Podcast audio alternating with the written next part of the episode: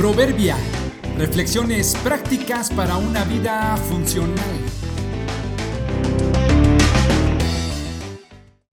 Mayo 4. Hoy es una buena ocasión.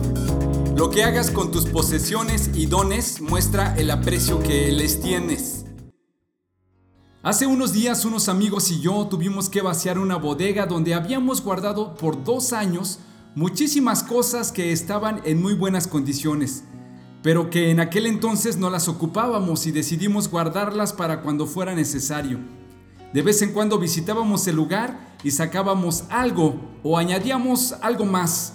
Entre lo resguardado teníamos puertas y cancelería de aluminio, plafones, lámparas, vidrios, sillas, pinturas, madera, adornos navideños y muchísimas cosas más de todos tipos y tamaños. La mayor parte lo donamos para que se instalara en algún otro lugar donde pueda ser útil.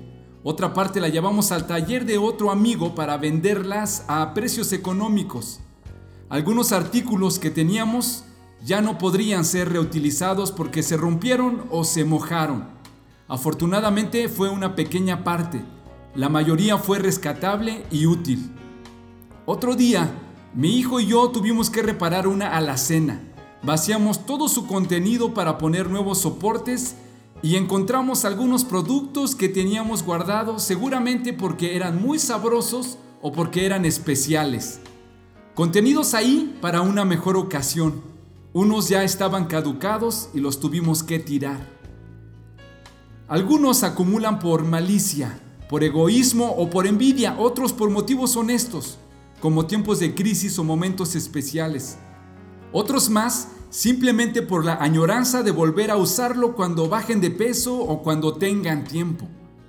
La mala noticia es que todo tiene caducidad, nada es para siempre, y muchas veces no es conveniente guardarlo para después, porque lamentablemente o las cosas se arruinan o nosotros nos deterioramos.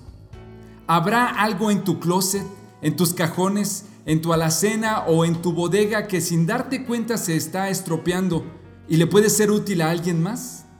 ¿Cuántos dones e inspiración habrá dentro de ti esperando ser expuestos y refinados para bendecir a otros? Sería buenísimo dar una mirada a tus pertenencias y a tu vida. Seguramente encontrarás recursos y habilidades que habías olvidado.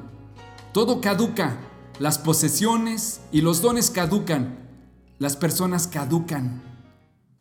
El que ama el dinero no se saciará de dinero, y el que ama el mucho tener no sacará fruto.